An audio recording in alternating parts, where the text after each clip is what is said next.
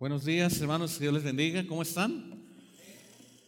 ¿Qué le parece si se pone sobre sus pies y sale a saludar a algunos hermanos mientras yo saludo a los que están siguiendo la transmisión desde nuestro país, la República Mexicana? Estamos en vivo y queremos saludar a los que están escuchando a través de la señal de internet. Centroamérica, Sudamérica, los hermanos que están en Estados Unidos y Canadá, más allá del océano, eh, toda la zona de Europa, España, Italia, Francia, todos los que siguen la transmisión, les saludamos a las iglesias y a los hermanos que están escuchando. Este no es, este no es un club, este es un lugar de adoración, esta es casa de Dios. Esta es casa de oración, esta es la primera iglesia bíblica. Bien, hoy están de manteles largos la iglesia eh, Fuente, Fuente de Vida allá en la colonia Pénjamo. Están cumpliendo un aniversario más. Le damos gracias a Dios por esta oportunidad que Dios les da. Voy a invitarle a que abra su Biblia en, voy a pedirle que abra el Evangelio según Marcos, capítulo 7. Marcos capítulo 7.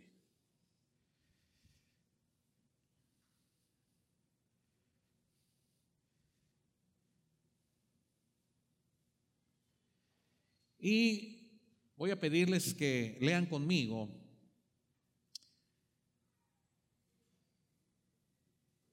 versículos 1 al 8 de Marcos 7, Marcos 7, versículos 1 al 8. Y vamos a leer la palabra de Dios, la bendita palabra de Dios, todos juntos, Marcos 7, versículos 1 al 8. Leamos todos juntos qué dice.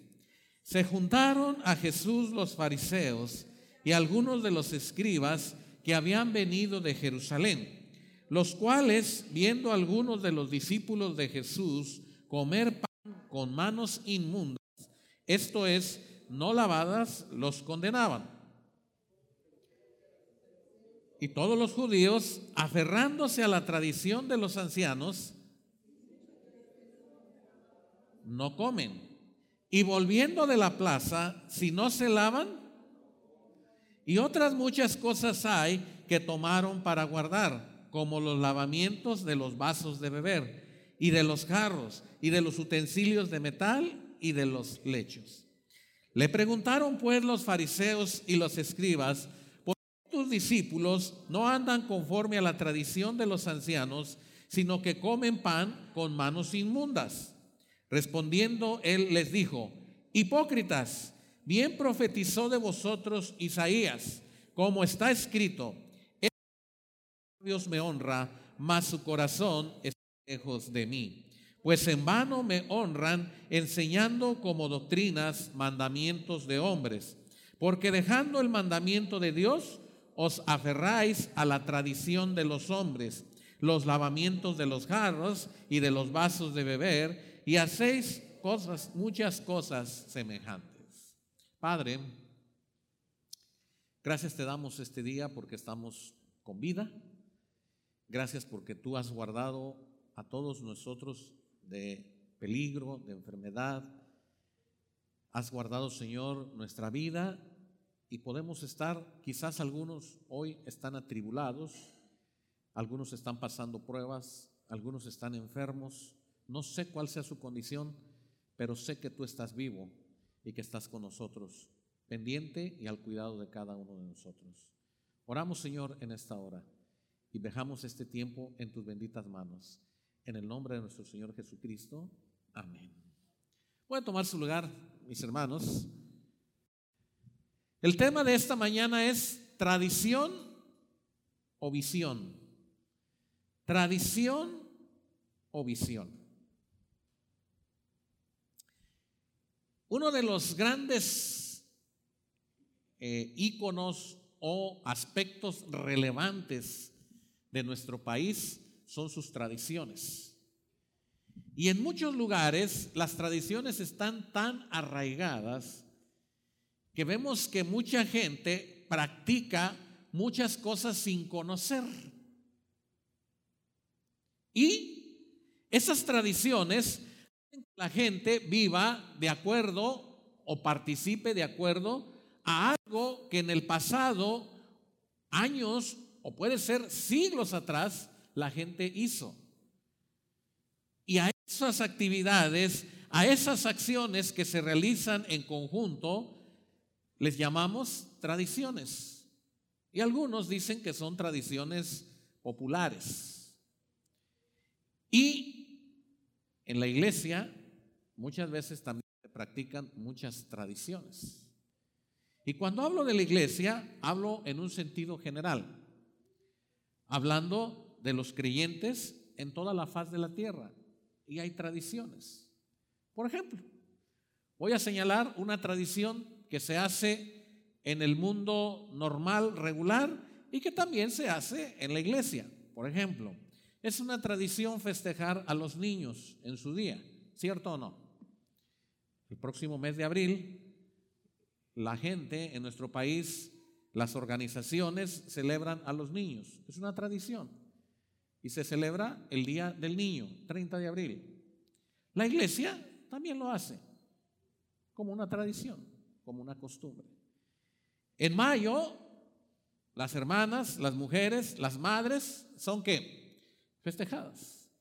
Y se ha hecho una tradición festejar el 10 de mayo como Día de la Madre, que todos los días deberían ser Día de las Madres. Pero es una tradición que el 10 de mayo se hace el Día de la Madre. Me faltó una más porque estamos cerquita. Tradicionalmente se ha escuchado recordar y celebrar la Semana Santa. ¿Ha escuchado usted eso? Tradicionalmente la Semana Santa, no sé para el mundo regular qué significa Semana Santa, pero era una tradición que se guardaba la Semana Santa. La iglesia cristiana, los creyentes también recordamos y quizás de una manera muy tradicional le llamamos la Semana Santa. Tradicionalmente se celebra el Día del Padre y se festeja y hay un Día del Padre y el Día del Abuelo y el día, y puedo mencionar todos los días y finalmente llegamos el mes de diciembre con la celebración tradicional de Navidad y el fin de año. Y repito, dicen los que estudian las culturas, los pueblos, a las sociedades que muchos de estos eh, eventos o acontecimientos definen a una sociedad. La iglesia cristiana, hermanos, de alguna o de otra manera, porque estamos viviendo en un mundo normal, de repente la iglesia también tiene esas tradiciones, pero no son, no son lo que hacen al Evangelio de Jesús que cantamos hoy. El Evangelio de Jesús dice palabra de Dios en Mateo 28 les dijo, id por todo el mundo y anunciad las tradiciones. ¿Eso dijo el Señor Jesús? El Señor Jesús dijo, id por todo el mundo y predicad qué? El Evangelio. Entonces, va a haber costumbres, va a haber tradiciones y Dios no se opone a eso. Lo que Dios no quiere es que la tradición esté por encima de la predicación del Evangelio. Ahora, hay otra palabra que yo les dije a ustedes que tiene que ver con visión. ¿Cuál es la visión? La visión es lo que estamos esperando en un futuro y nosotros vemos cómo es ese futuro.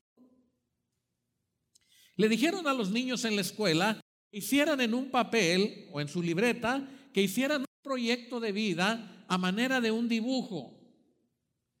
Y un niño hizo un dibujo y cuando pasó a explicarle a la maestra su dibujo, le dijo, esta es, cuando yo esté grande, esta es la casa donde yo voy a vivir y voy a tener cuatro hijos, dos mujeres y dos varones.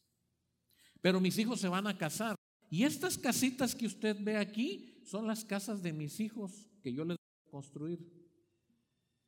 Y ellos van a tener por lo menos dos niños. Y a cada una de las casas le puso un carro y unas bicicletas para los niños. Miren la mente del niño. Y le dice la maestra, ¿y esta casa? Porque estas las hiciste muy modernas. ¿Y esta casa qué representa? Ah, esa es la casa de mis papás, que ya van a estar viejitos. Y como ellos van a estar viejitos, la casa ya va a estar viejita. Ah. ¿Y por qué? ¿Y por qué pusiste tú la casa de tus papás más grandes, más grande que la casa tuya? Dice, no, pues es que la casa de mis papás, mis papás es mucho más grande que la mía. Ah. Y le dice la maestra, y aquí veo yo unas cruces. Ah, sí, es que ahí van a enterrar a mi mujer. Fíjese usted. Y las demás cruces eh, es que también ahí van a enterrar a mis hijos. Oye, pero yo veo una como capillita y ahí van a enterrar. No, es que a mí me van a quemar. Y mis cenizas las van a poner ahí en esa capillita. Bueno, ¿y todos por qué enterrados? ¿Y tú por qué quemado? Porque quiero garantizar que no esté vivo cuando me vayan a enterrar. Entonces, ya quemándome, ya sí estaba yo bien muerto. Fíjense un niño de primaria. ¿A dónde estaba viendo este niño? ¿Hacia dónde? Hacia el futuro. Dices, van previsoria. ¿De qué manera? A su manera. Él todavía no tiene conciencia de la vida, él todavía no ha formado un hogar, él todavía no sabe de las luchas de esta vida, pero a su edad y a su forma de ver la vida, él tiene una qué. Y él dice así. Ahora voy a hacer yo la pregunta. ¿Cuál es la visión del creyente? Ah, muy fácil. Jesús les dijo, no se atemoricen de nada. Juan 14.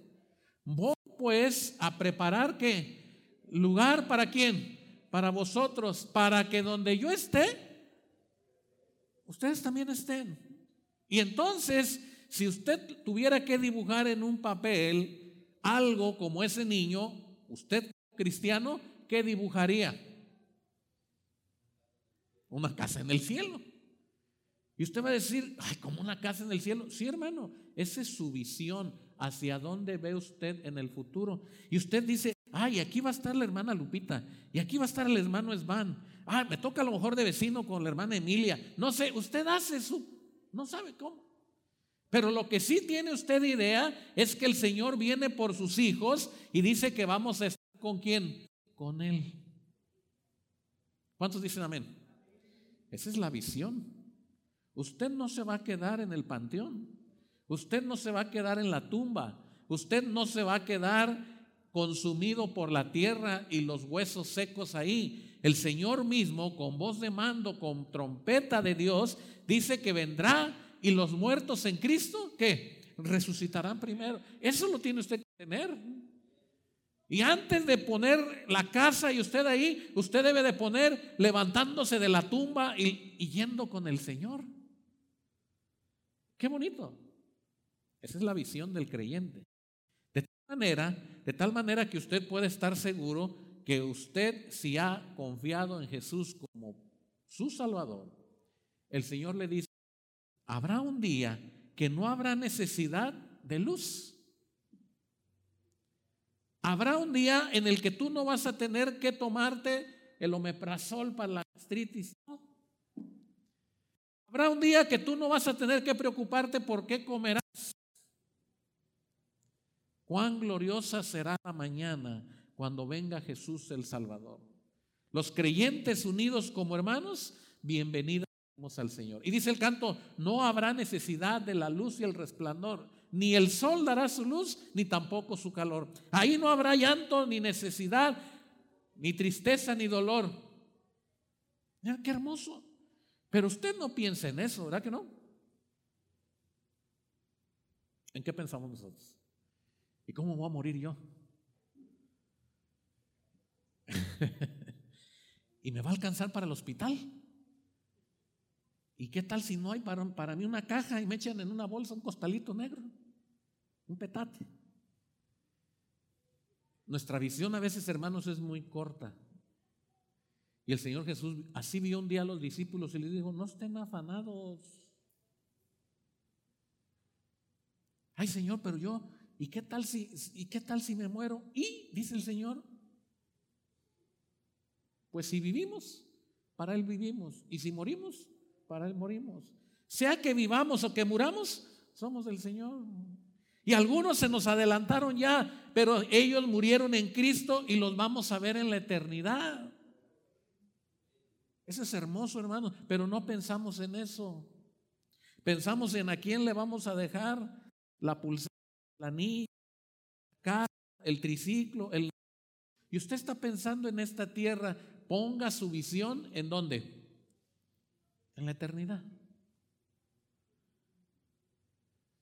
Pero un día, en el Evangelio según Marcos, capítulo 7, se juntaron a Jesús los fariseos y algunos de los escribas que habían venido de Jerusalén y le dijeron, algunos de los discípulos tuyos comen pan con manos inmundas. Pues la tradición marca que te debes de lavar muchas veces las manos, muchas, muchas, muchas, muchas, muchas, para poderte comer el pan. Y cuando vuelven de la plaza, si no se lavan, no comen. Y otras muchas hay que tomaron para guardar, como los lavamientos de los vasos de beber y de los jarros y de los utensilios de metal y de los lechos. Le preguntaron pues los fariseos, ¿por qué tus discípulos no andan conforme a la qué? A la tradición de qué? De los ancianos. ¿Qué querían los escribas y los fariseos? Ellos querían que los discípulos de Jesús fueran como ellos. Ellos les encantaba la tradición. Les encantaba la tradición. Y sentían que los discípulos de Jesús estaban faltándole el respeto a los ancianos, a los hombres de edad, porque no guardaban qué? La tradición. Y esto, hermanos, es malo, no es bueno, no hace bien. Imagínese usted esta escena. Imagínese que no celebramos el Día del Niño aquí en la iglesia y usted dice, pastor, ¿y por qué no celebramos el Día del Niño? No, pastor, eso no está bien. Protesto. Así estaban los escribas y los fariseos. No celebraron el Día de las Madres, no hubo pozole, hermano. Ay, nomás nos cantaron las mañanitas. No, no, no, no, estamos mal. Nos debieron de haber dado serenata y un pozole y un pastel. Entonces usted está alabando a qué? A la tradición. Usted no está preocupado por el Evangelio, usted está preocupado por la tradición. Y cuando viene usted a la casa de Dios y llega usted a la casa de Dios, ¿qué es lo primero que usted escucha cuando comienza la reunión? La música, los cantos. ¿Y qué tal si un día el pastor empezara a predicar desde que llegamos y usted dice, ah, no, ahora el culto no sirvió? ¿Por qué? Porque no hubo cantos. No, no, el pastor se durmió, se le olvidó, se le pasó. Yo creo que al final vamos a cantar. Y entonces llega el final y no hay cantos. Y usted sale y dice, pastor, ofendió usted a Dios. Pastor, usted pecó. ¿Y por qué? Porque no cantamos. Y debimos haber cantado y eran 40 minutos, ya lo tengo medidito yo. Entonces usted está alabando qué? La tradición.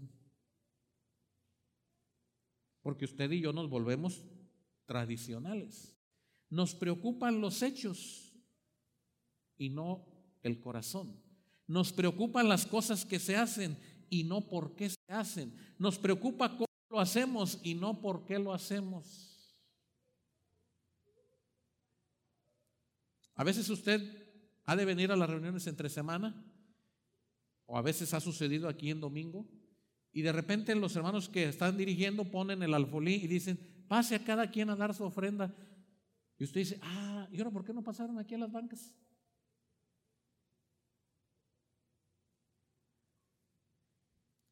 ¿Qué tal si el pastor nos dijera, cada quien pase por su copa y su pan?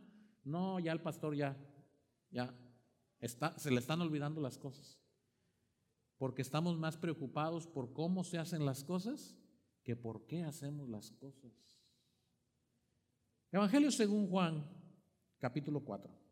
No pierda su Biblia, Marcos 7. Evangelio según Juan, está ahí enseguidita unos libros adelante. Y si no, en la pantalla lo van a poner.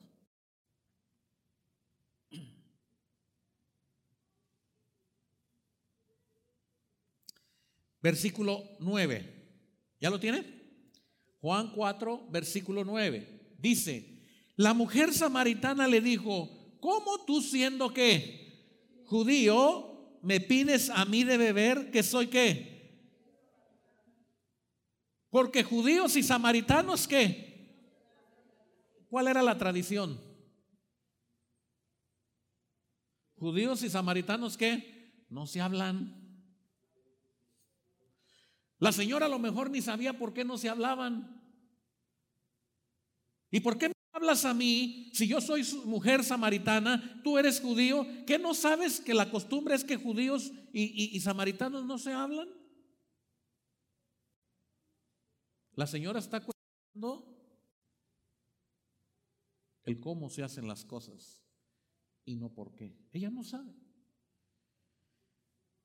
Le dijo Jesús, versículo 10, si conocieras el favor de Dios, el regalo de Dios, y quién es el que te dice, dame de beber, tú le pedirías y él te daría qué?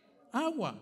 O sea, si tú conocieras quién te está hablando, pero ella nada más se le hizo fácil decir que judíos y qué, y samaritanos, ¿qué? No sé. Ahora, voy a decirle algo. Un día fuimos aquí invitados, no voy a decir a dónde, pero fuimos invitados a una congregación hace muchos años.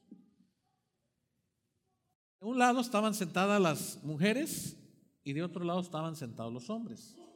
Salud. Pero yo no me percaté de eso. Bueno, al menos muchos de los que íbamos no nos percatamos que hombres estaban sentados de un lado y mujeres de otra. Y entonces vinimos, llegamos, nos acomodamos y yo me senté donde se me hizo lo más fácil, sentarme, la parte de atrás, pero sí a la hora de sentarme me fijé que me había sentado donde estaban las mujeres.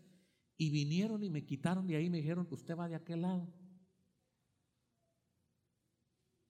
Y dije yo, como yo era visita,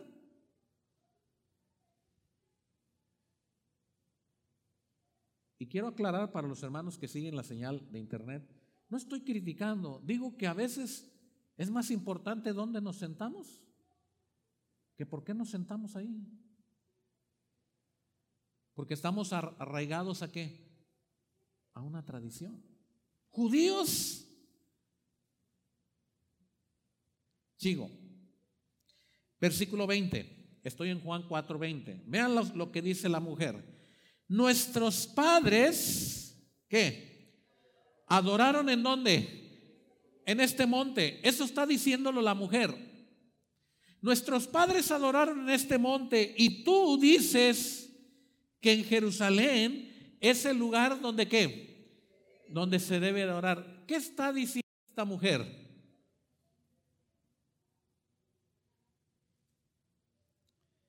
¿Qué nos está diciendo? ¿Que a ella le interesa qué? El lugar. No la adoración, el lugar. Y hermanos, ese es el gran problema que sufre la iglesia cuando está llena de tradiciones y no de visión. Nos interesa más cómo se hacen las cosas que por qué se hacen las cosas. Nos interesa más pensar nosotros en lo que creemos que tenemos razón y no en lo que alaba y glorifica a Dios. ¿Qué pasaría si un día llegáramos y el, templo estuviera cerrado y nos dijera el pastor, hoy la reunión va a ser ahí en la banqueta? Ah, no, no, porque ¿cómo pues va a ser en la banqueta? ¿Y entonces el templo? ¿Y saben que hay gente y hay personas que creen que el templo tiene características especiales? Y sí, es un lugar santo, amén. Es un lugar santo.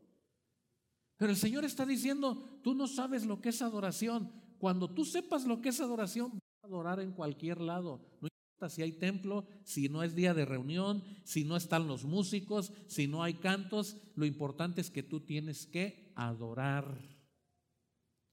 Pero ¿en qué nos preocupamos nosotros? En cómo hacemos la adoración.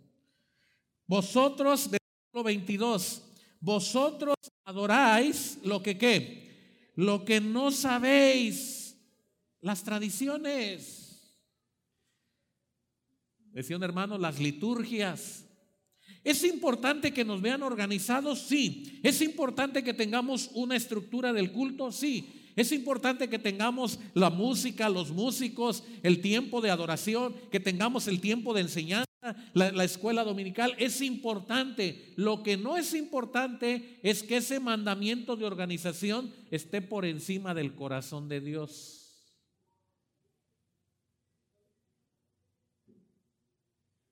Y ahí es donde tenemos problemas, hermanos. Voy a decirle algo. Mi mamá ya murió. Pero mi mamá tenía un pensamiento muy similar a lo que le voy a decir. Llegué un día a visitar a unas personas en la Ciudad de México. Y en una oportunidad, el varón se acercó conmigo y me dijo,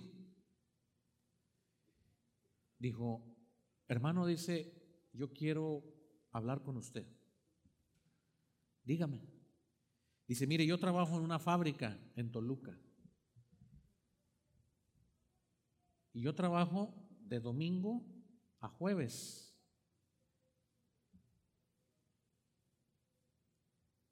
Y mi esposa dice, casi, casi, que tengo al diablo adentro. ¿Por qué? Porque dice que yo le debo de decir a los patrones que debo de trabajar de lunes a viernes, porque el domingo es del Señor y que estoy viviendo en pecado, que soy un hereje.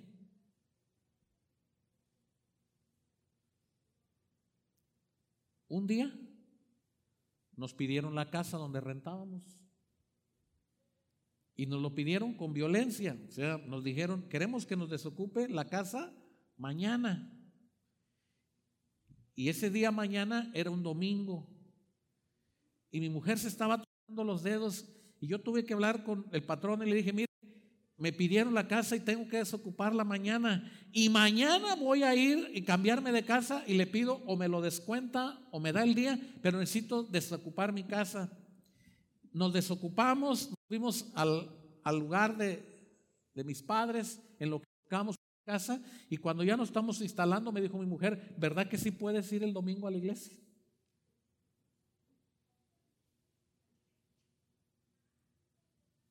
Pregunto. ¿Y si usted no puede venir el domingo a la iglesia? Entonces usted está en pecado. Yo doy una clase en el instituto que se llama Los Diez Mandamientos. Y el Señor no dijo, acuérdate del domingo.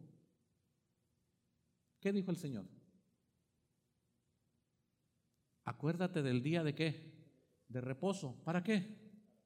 Seis días trabajarás. ¿Y, ¿Y cuál es ese día? Es el domingo. ¿Y quién dijo?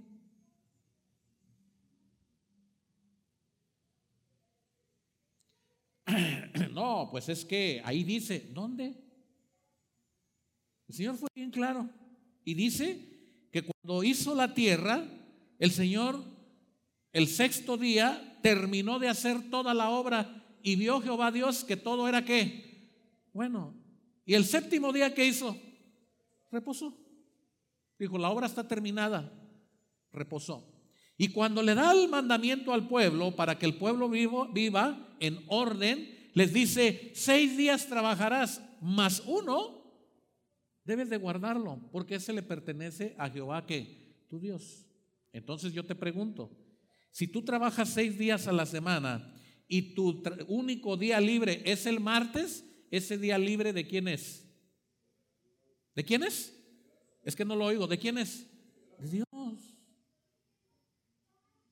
Ese día le pertenece al Señor. Y usted va a decir, no, pero el martes, hermanos, eh, pues el martes, pues ¿cómo? Pues es que así dice el Señor. Ah, pero tú descansas el jueves. ¿Cuál es el día del Señor? El jueves. Seis días trabajas, seis días te ocupas de todo y el jueves tienes que estar listo para decir, Señor, este es tu día, algo voy a hacer para ti. El problema es que nosotros creemos que nada más el domingo es el día de qué? Del Señor. ¿Y esa es tradición de quién? ¿Y qué pasa con las iglesias que tienen reunión los sábados? Ah, son adventistas, dijo alguien. ¿Mm? No son sabáticos. Los hermanos de la iglesia, el Cordero de Dios en Uruapan, ellos todos trabajan los días domingos, los creyentes que van ahí a esa congregación. Ellos tienen su culto el sábado a las seis de la tarde. La escuela sabatina a las seis de la tarde. ¿Y usted qué va a decir? Ah, qué pecadores son los hermanos. No. Porque si usted está pensando que solo el domingo es el día santo del Señor, usted está como los escribas y los fariseos, dándole más importancia a la tradición de hombres que a quién? Que a Dios. Ahora, por lógica, aquí en la iglesia hemos visto que el mejor tiempo para hacer la reunión para todos es el día domingo. Pero ¿y qué pasara si nos dijeran, ¿saben qué hermanos? Ya nadie viene el domingo porque todos descansan el sábado. Ah, pues nos cambiamos al sábado. ¿Pasa algo? No. Nosotros somos los que nos desviamos. Dice el versículo 22, estoy en Juan 4, adoráis lo que no sabéis, nosotros adoramos lo que sabemos. Versículo 23, mas la hora viene y ahora es cuando qué? Cuando los verdaderos adoradores, que Adorarán al Padre en, en espíritu y en verdad. Porque también el Padre, tales adoradores que busca que le adoren. Entonces, lo importante no es que usted esté aquí en la iglesia, sino que usted adore a Dios. Amén. Lo importante no es que usted aparte un tiempo para estar en la reunión, sino que usted atienda a Dios, porque Dios está aquí. Lo importante no es si el tiempo de alabanza dura 20 minutos, 15, 10, 30, sino que en ese tiempo que sea el tiempo de alabanza, usted alabe. En el tiempo que sea la adoración, usted adore. En el tiempo que Dios nos vaya a dar su palabra, usted escuche. De eso se trata, hermanos. De eso se trata. De lo que no se trata es de que caigamos en la tradición. ¿Y qué es la tradición? La tradición es decir, no hay que hacerlo porque nunca se ha hecho así.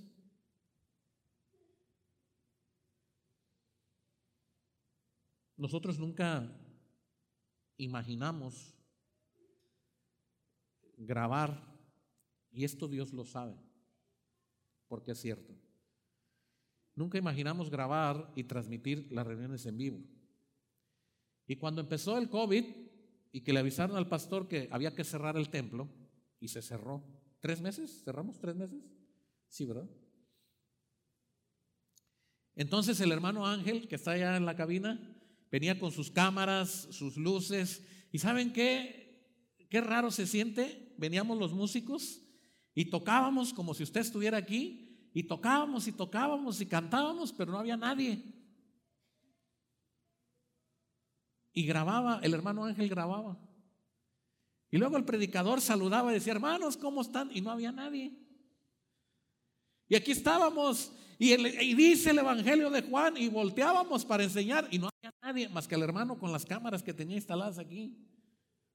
Y vamos a tomar la cena del Señor, y no había nadie más que las cámaras. Y se sentía raro estar aquí solos y alabando a Dios. Y de repente nos quedamos todos quietecitos y el hermano nos decía que ya había cortado, ya, ah, se acabó el culto. Descansamos media hora, no me acuerdo cuánto descansábamos, Daniel, y grabábamos otro. Y, otra vez, y aquí estábamos. Nos cambiábamos de ropa, teníamos la ropa allá atrás, nos cambiábamos porque usted iba a pensar que estos hermanos salen con la misma ropa otro día. ¿Qué está pasando? Y nos cambiábamos. Un día grabamos como cuatro reuniones. Terminamos muertos. Porque así era la dinámica. Y se tenían que grabar los estudios, se tenían que grabar las reuniones. Y la pregunta es, ¿usted dónde estaba? En su casa. ¿Adorando a quién? A Dios. Y nunca imaginamos, hermanos, que mucha gente a partir de ahí empezó a seguir a Dios desde su casa. Le decía a mi padre el domingo pasado que viajábamos, le decía que hay una familia, quizás usted conozca, pero hay una familia que sé dónde viven, que son cristianos, que no vienen a la iglesia, pero todos los domingos se sientan a ver la transmisión del culto. ¿Y usted qué va a decir? No, es que tienes que ir a la iglesia. Ese es lo ideal, eso es lo que queremos, verle, saludarle, abrazarle, preguntarle cómo estás. Pero si usted no puede decir, dice el Señor Jesús, la hora es cuando los verdaderos adoradores adorarán en espíritu y en qué? Y en verdad. No necesitarán un monte, no necesitarán un templo, porque Dios es espíritu y los que le adoran en espíritu es necesario que, que, que adoren. Entonces la pregunta es, ¿queremos una iglesia de tradición o una iglesia de visión? Regresemos al Evangelio según Marcos capítulo 4. Perdón, 7. Marcos capítulo 7. ¿Qué tipo de iglesia quiere Dios? ¿Una iglesia de tradición o una iglesia de visión? Versículo 6, Marcos 7, versículo 6. Estos judíos que eran fariseos y escribas, que cuestionaban a Jesús porque no seguían los discípulos la tradición de los ancianos, Jesús les dice en el versículo 6, hipócritas, bien profetizó de vosotros Isaías, como está escrito, este pueblo de labios que me honra, mas su corazón está lejos de quién? De mí. Otra vez, vamos a leerlo, todos versículos 6. Leamos que dice, respondiendo él les dijo,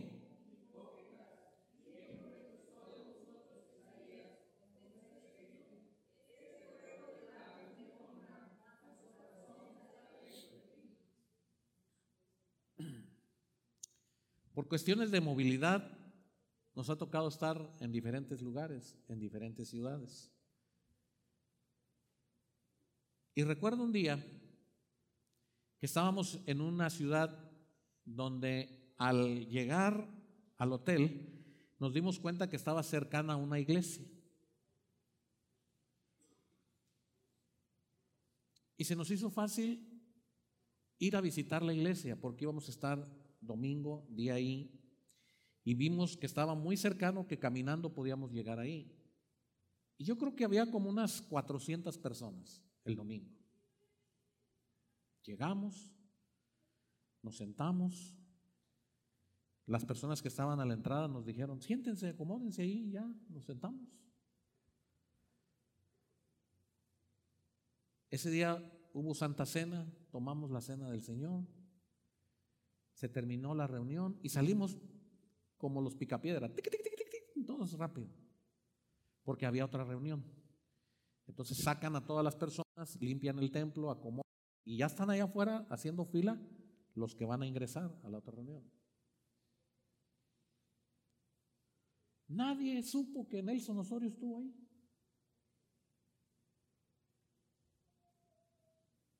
Nadie presentó una visita, nadie me dijo si yo era cristiano, si no era cristiano. Ahora, yo no fui a eso, ¿eh? Digo, yo fui a adorar a Dios. y adoramos a Dios y enseñaron bien la palabra de Dios. Pero nadie se tomó el tiempo de decirme, ¿qué necesita? Si nadie se acercó conmigo, porque nadie me conocía, ni yo los conocía, quiere decir entonces que cuando llega alguien por primera vez, ¿qué hacen?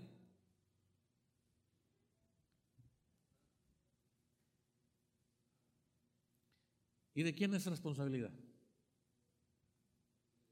Pues del pastor. Porque yo tengo que ir a pagar los frijoles que dejé en la lumbre. ¿No, hermanos? Esa no es la visión de la iglesia.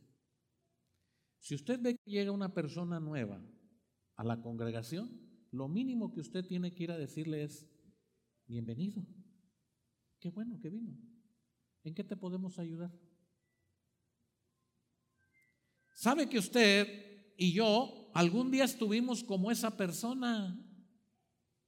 Y éramos visitantes y necesitábamos que alguien nos dijera, necesita algo porque hay gente que necesita una oración. Hay gente que viene enferma del corazón. Digo, no es que tenga problemas del corazón, hablo que viene con problemas de familia, con problemas de alcoholismo, con problemas de desintegración, con problemas, cualquier problema que usted se pueda imaginar. ¿Y dónde está la iglesia?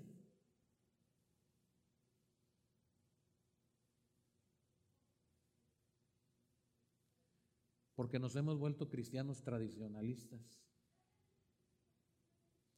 ¿Cuál debería de ser la visión de la iglesia entonces? ¿Cuál debería de ser su interés? Si nosotros pensáramos que este templo fuera un hospital, ¿Quiénes llegan al hospital? Los enfermos.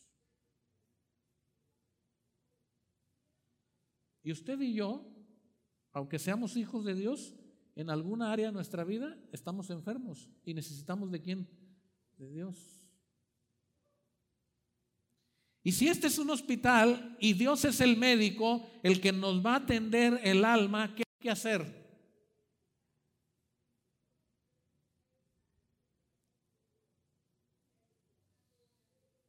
Saben, para eso están los médicos.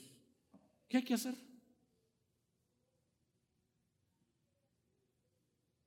Si usted ya se sanó y si usted ya fue sano por el Señor, usted tiene que traer gente que está igual que usted al hospital. ¿A qué? A que el Señor lo sane. Y usted le va a decir, yo estaba como tú, me dolía la espalda, me dolían los dedos, me dolían los ojos, pero el Señor me sanó.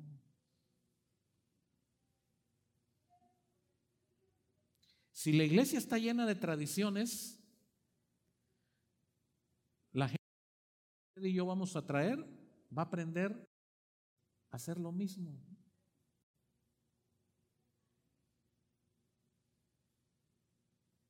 Porque usted y yo nos preocupamos porque la gente esté bien, no porque la gente tenga un encuentro con Jesús.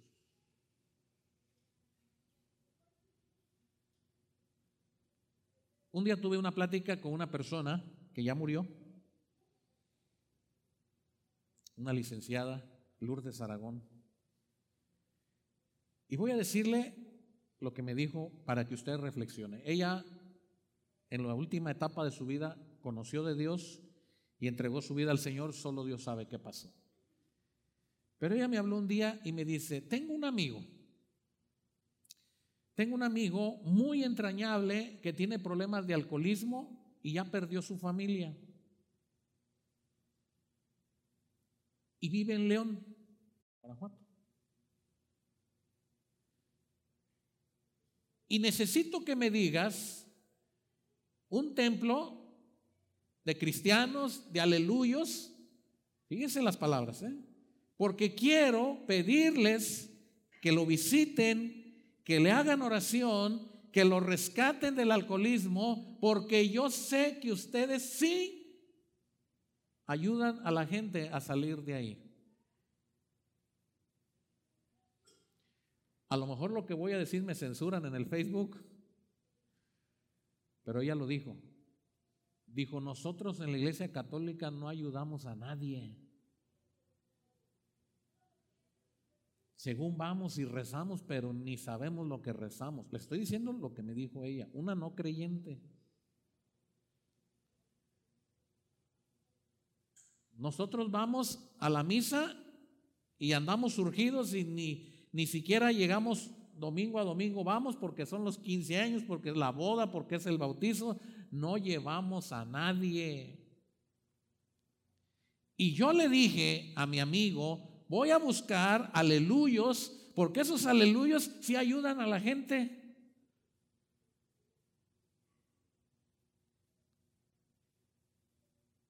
Ahora me quedo pensando en esto.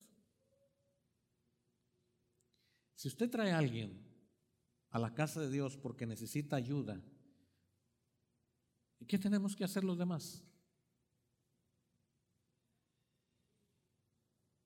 ¿Quién sabe? Dios que lo guarde. ¿Se dan cuenta como que a veces estamos mal? Muy mal. Porque no tenemos una visión de iglesia clara. Sí sabemos lo que debemos hacer, pero hemos perdido la esencia de la visión. Y entonces venimos al culto, venimos a cantar, venimos a la predicación, venimos a que los niños vengan a la escuela dominical, venimos a las consultas médicas, pero ¿qué es el tipo de iglesia que Dios quiere?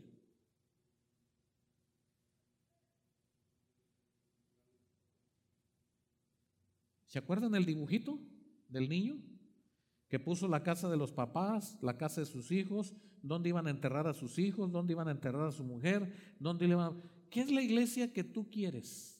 Debe ser la iglesia que Dios quiere. ¿Y cuál es la iglesia que Dios quiere? Escuchen ustedes.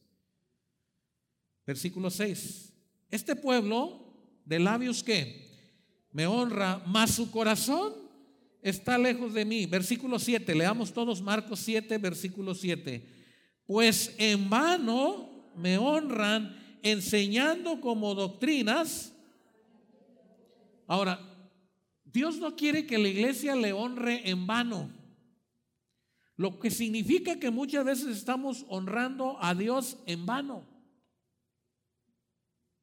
Y Dios no quiere que hagamos eso, porque dice Dios, cuando tú estás preocupado por la tradición y estás preocupado por los mandamientos de hombre y no estás preocupado desde tu corazón, entonces estás honrándome en vano. Yo no quiero eso no me sirve. Y esto es un claro ejemplo, hermanos, de lo que hacen aquellos hijos que durante todo el año se portan mal y el día 10 de mayo mandan a matar un chivo, carnitas, refrescos, pastel. ¿Y qué dice usted como mamá? Eso debería de ser todos los días. 364 te portas mal, pero un día quieres portarte bien. Y el Señor dice, hipócrita, seis días a la semana te portas mal, seis días a la semana no haces lo que yo te pido, seis días y estás preocupado por el culto, no me quieres adorar de corazón, te preocupas por venir como un religioso, como una persona que nada más quiere cumplir, pero no haces nada que me honre, me estás deshonrando, me estás honrando en vano. Dios no quiere una iglesia así. Dios no quiere creyentes así. Dios no nos quiere así. Ustedes están enseñando como doctrina mandamientos de hombre. Sí se preocupan por esto, sí se preocupan por aquello, sí se preocupan por aquello. ¿Y su corazón?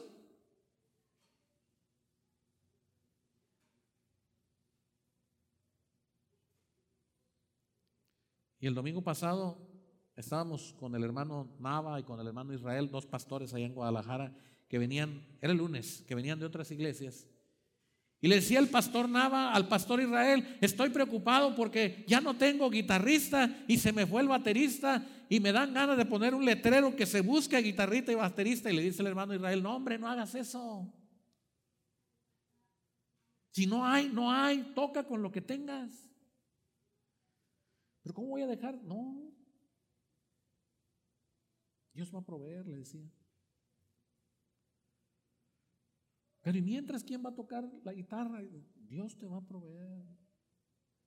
¿Y saben ustedes que a veces nosotros estamos muy preocupados por lo que hacemos? No, estamos preocupados por cómo lo hacemos. Porque si nosotros entendiéramos que la verdadera alabanza y adoración no necesariamente es cantar media hora, una hora, dos horas, diez minutos, con instrumentos, sin instrumentos. Hemos estado en cultos donde sin una guitarra, hermanos, la iglesia canta y adora con un corazón enorme. Porque Dios está buscando verdaderos ¿qué? adoradores. Versículo 8. ¿Por qué dice Jesús que en vano me honran? Lea conmigo Marcos 7, versículo 8. Porque dejando el mandamiento de Dios, otra vez, versículo 8, dice, porque dejando el mandamiento de Dios, entonces, ¿qué es lo que hace la iglesia cuando empieza a practicar la tradición? La iglesia cuando practica la tradición se ha alejado del mandamiento de Dios. Y eso es malo. Muy, muy, muy malo y los pastores y los líderes tenemos mucha responsabilidad cuando dejamos que la iglesia, en lugar de que obedezca a Dios y cumpla con sus mandamientos, les imponemos una tradición. Han ustedes dejado el mandamiento de Dios a un lado, se han aferrado a la tradición de los hombres y resulta que ahora ustedes están peleando por eso. ¿Saben qué les molestaba a los judíos? ¿Saben qué les molestaba a los fariseos? Que Jesús enseñaba en las lanchas, que Jesús enseñaba en, los montes, que Jesús enseñaba y se metía a la casa de un ladrón, se metía a la casa de una mujer o de un hombre de dudosa reputación. Eso les molestaba. Si Jesús se hubiera metido solamente a las sinagogas, ellos le hubieran aplaudido. Pero lo que a ellos les molestaba era que Jesús enseñaba en las calles, en las plazas, en los caminos, en las casas y decían, no, el lugar donde debe de estar enseñándose es en la sinagoga.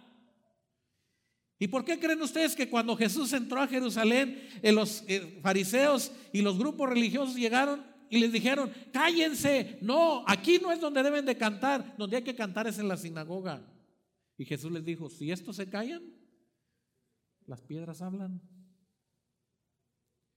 Ellos estaban preocupados, hermanos, por el lugar, por el templo, por la sinagoga, y veían con malos ojos que Jesús enseñara en la calle. ¿Y cuántas veces nosotros, hermanos, por citar ejemplos, a veces estamos tan arraigados al templo, a la reunión del templo, y criticamos todo lo que no nos parece que está bien?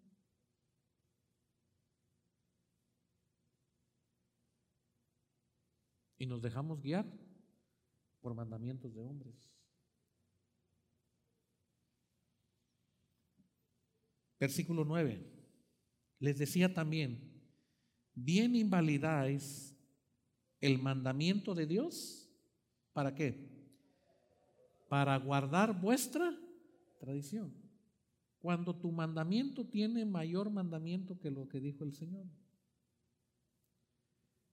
Para que la iglesia funcione como una iglesia correcta y de visión, el mandamiento, hermanos, del hombre tiene que quedar inválido y tiene que funcionar el corazón de Dios en cada uno de nosotros. Voy a citar un ejemplo. ¿Qué pasa? ¿Qué pasa si yo les dijera, hermanos, vamos a dar la ofrenda? Hermano José Luis agarre el ofrendero y pase y levante todos los que traigan un billete de 20. A ver, todos los que traigan un de 20, va a pasar el hermano José Luis. Luego, ahora va a pasar por todos los que traen un billete de 50. Ah, ahora por todos los que, ahí me voy por todas las denominaciones. Ya terminamos con las billetes, ahora vámonos con las monedas. ¿Quién trae la de a peso? ¿Ustedes creen que sea una forma correcta de levantar así la ofrenda? Claro que no. ¿Por qué? Porque dice Dios que cada uno debe de dar conforme a qué? A su corazón. Dios no necesita tu dinero, ni el mío. No es que el pastor nos va a decir, ahora el próximo domingo cada quien traiga su billete de 20 pesos. No, cada quien que traiga lo que proponga en su corazón. Cuando la iglesia está bien conectada con Dios, no necesitan pedirle a la gente dinero. Nosotros solitos damos por una convicción, porque Dios nos da. Amén. Tuve un, una diferencia con Ángel, no con el hermano, sino con Ángel mi hijo. Porque me decía Ángel, yo veo que todas las transmisiones en la televisión y en el internet ponen ahí que si desea dar su ofrenda, mándelo a la cuenta fulano de tal. Y me dice, ¿y qué tal si le ponemos ahí? Le dije, ¿qué tal si no? ¿Y por qué no? Le digo, pues dime por qué sí. Porque si la gente quiere dar ofrenda, que escriba ahí, quiero dar una ofrenda, ¿cómo le hago? Porque si estás en comunión con Dios, de tu corazón, ¿qué brota? Dar. ¿De qué? De lo que Dios te da. Pero así tengas 20 cultos seguiditos viniendo o viendo la transmisión, si tú no estás en comunión con Dios, para ti si no pasan la ofrenda, mejor. ¿Qué pasaría si hoy no recogiéramos la ofrenda? Muchos dirían, ay, qué bueno que no pasamos, hoy no traía ofrenda. Pero el que propuso en su corazón darle a Dios va a decir, hermanos, ¿dónde dejo mi ofrenda? Hemos encontrado billetes ahí en la mesa, dinero ahí en la mesa, de hermanos que cuando pasaron con la ofrenda no estaban aquí adentro, andaban en el baño o estaban por allá afuera y de repente ya la ofrenda pasó y les dio vergüenza y se acaba la reunión y vienen y dejan el dinero ahí porque dan conforme a su qué, su corazón. Así de sencillo, hermanos. No tenemos que buscarle. Porque si Dios te da, pues yo le doy a Dios de la manera que yo quiero. Daniel capítulo 1, la tradición del rey era que todos los hombres que vivían en el reino tenían que cuidarse en su aspecto, en su comida, en su vestuario, para representar con honor y dignidad al rey. Entonces cuando el rey le dice a sus servidores, quiero que busquen en todo el reino hombres inteligentes, hombres capaces, hombres que sean enseñados en toda lengua y los sienten a mi mesa y van a comer de la comida del rey y van a beber del vino del rey porque así era la tradición del reino. Pero en Daniel capítulo 1 versículo 8 dice la palabra de Dios, mas Daniel propuso en su corazón que no contra. Él dijo no. Dios no le dijo que no lo comiera, pero él se propuso no de el corazón. Y eso es cuando la iglesia deja de vivir en la tradición y comienza a vivir en la visión. Usted lo hace porque usted quiere honrar a Dios, no porque el pastor se lo pide. Usted lo hace porque usted le nació hacerlo, no porque el hermano le dije que le hiciera. Esa es la gran diferencia, hermanos en el servicio a Dios. Hay gente que está esperando que uno les diga qué hacer y hay gente que hace sin que uno les diga. Y esa es la gran diferencia. Y esa es cuando la gente tiene visión, cuando la iglesia tiene visión, cuando sabemos nosotros para qué el Señor nos trajo, para qué el Señor nos tiene aquí. Si no estamos sirviendo a Dios de corazón, lo estamos haciendo por una tradición. Y seguramente va a venir gente nueva y va a venir gente por primera vez y va a venir mucha gente de diferentes lugares y van a decir, no, pues ahí ni me pelaron, ni, ni me preguntaron siquiera cómo me, me, llamaban. Es ni siquiera me dijeron bienvenido. Y, y, usted va a decir, ay, pues qué sentidos. Sí, sí, tienen razón, hermanos. Porque usted vaya a una tortillería y que no le den tortillas, usted se va a enojar.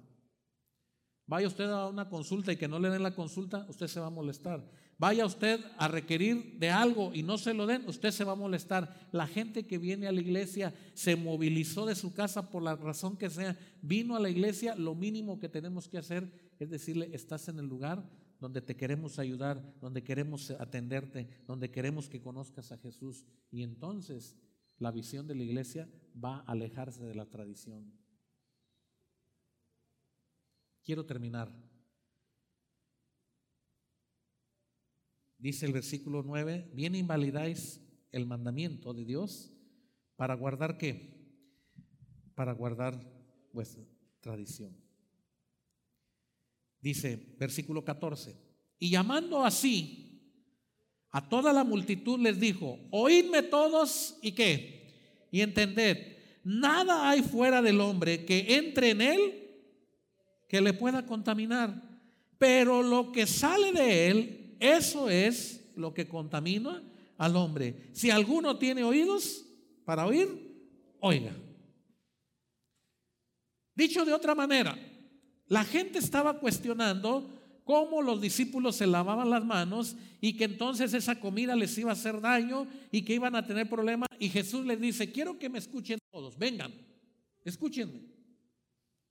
Lo que contamina al hombre no es lo que ingresa al cuerpo, lo que contamina es lo que sale del corazón. Y aquí es donde la iglesia tiene que reconsiderar, rediseñar, voltear su visión y decir, no es lo que usted y yo hacemos en el culto, no es lo que usted y yo hacemos en el servicio o en las reuniones, lo que Dios necesariamente está buscando, pero lo que usted haga con su corazón, con su mente y con lo que Dios le dio a usted, eso es lo que Dios va a reclamar a la iglesia. Y usted va a decir, entonces el culto no es importante, sí, sí es importante, pero ya dijo el Señor que en cualquier lado usted se puede reunir, que en cualquier lado usted puede adorar, que en cualquier lado usted va a estar bien. Pero hay algo que dijo el Señor y lo enseñó. Y dijo, a uno le di cinco talentos, a otro le di dos, a otro le di uno. ¿Qué esperaba el Señor que hicieran ellos con lo que les dio? Que se pusieran a trabajar. Ay, Señor, déjame te canto una alabanza.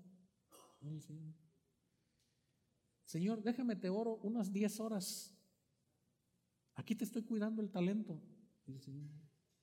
Y el que tenía cinco dice que fue y trabajó y vino y le dice al Señor, Señor, aquí están cinco más. Me diste cinco, me puse a trabajar y aquí están cinco más. Llegó el de dos y dijo, me diste dos, me puse a trabajar y aquí están más. Me dijo el de uno, ay Señor, yo me la pasé en el templo orando, ayunando y, pidiendo por todos los enfermos, pidiendo por todas las naciones, y te canté en inglés, en árabe, en francés, y, y el Señor va a decir, ¿y?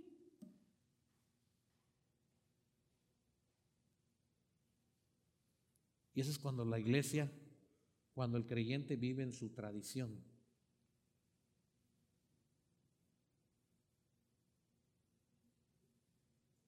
Y vivir en la tradición, les digo una cosa, se vive bien cómodo.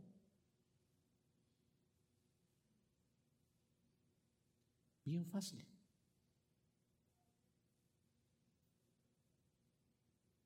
¿Qué pasaría si alguno de ustedes esta semana le dijera al pastor, pastor, voy a hacer un culto yo en mi casa? Nos daría mucho gusto. Y el pastor le preguntaría, ¿quién va a enseñar? Yo. ¿Y quién va a cantar? Mi familia. ¿Y, qué vas a enseñar? Ya tengo pensado lo que voy a hablar. Ah. Pero imagínese esto, pastor, estoy pensando en hacer un culto. Mándeme quien cante, con guitarra y con batería. La computadora y un proyector para poner los cantos. Y mándeme quién va a dirigir la música. Y mándeme, y usted nomás es una carta a Santa Claus. Porque usted está preocupado por el cómo, no el por qué. Porque si usted está pensando en el por qué, usted dice, con mis hijos, conmigo, de lo que Dios me da, yo voy a dar, voy a enseñar, voy a cantar. Y usted va a decir, no, pues es que sería lo bueno, pero yo no canto. ¿Y? Oh, pero yo no enseño. ¿Y? Hace rato cantamos el Evangelio de Dios. ¿Se acuerdan que lo cantamos? ¿Y para qué es el Evangelio de Dios? Para proclamarlo. ¿Para qué más? Para destruir qué? Toda potestad del enemigo. ¿Para qué más? ¿Y quién tiene el Evangelio? ¿Y quiénes tienen el Evangelio? ¿Quiénes? A ver, levanten la mano los que tienen el Evangelio. Ok, ¿qué están haciendo con el Evangelio?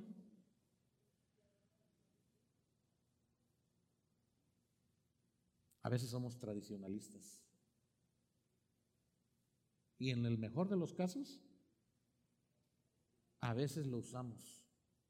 Y en el peor de los casos, no faltamos a ningún culto, no faltamos, no sabemos todos los cantos, no sabemos todas las citas, no sabemos todo lo que sabemos de la iglesia, pero no somos capaces de llevar el Evangelio de Dios a otra persona. No, mis hermanos, la culpa no es del tiempo que vivimos, la culpa es de nosotros que no trabajamos.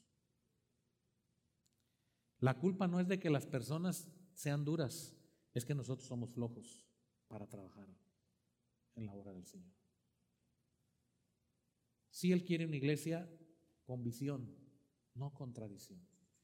Que cuando te pregunten a ti, esto no lo platiqué con el pastor, pero cuando te pregunten a ti, ¿a qué iglesia vas?